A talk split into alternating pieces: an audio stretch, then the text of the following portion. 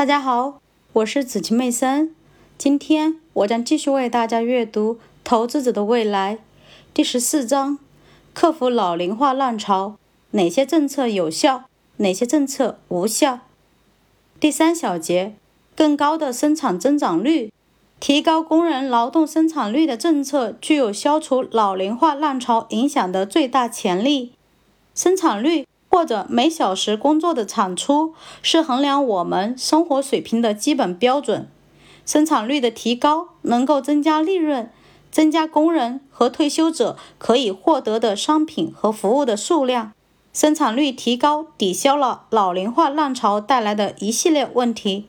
当工人生产和消费更多的商品的时候，退休者在退休期的消费水平将维持在相对稳定的水平。这意味着生产率提高带来的产出增加可以惠及更广泛的退休者。政府养老金计划反映了退休者的消费模式。在劳动者工作期间，养老金收益和平均工资相联系；但是在退休之后，养老金收益仅与通货膨胀水平挂钩。这就是世界范围内的社会保障体系。和大多数私人和政府养老金体系的运作方式，生产率的提高像工人数量增加一样，抵消了老龄化浪潮引起的人口不平衡。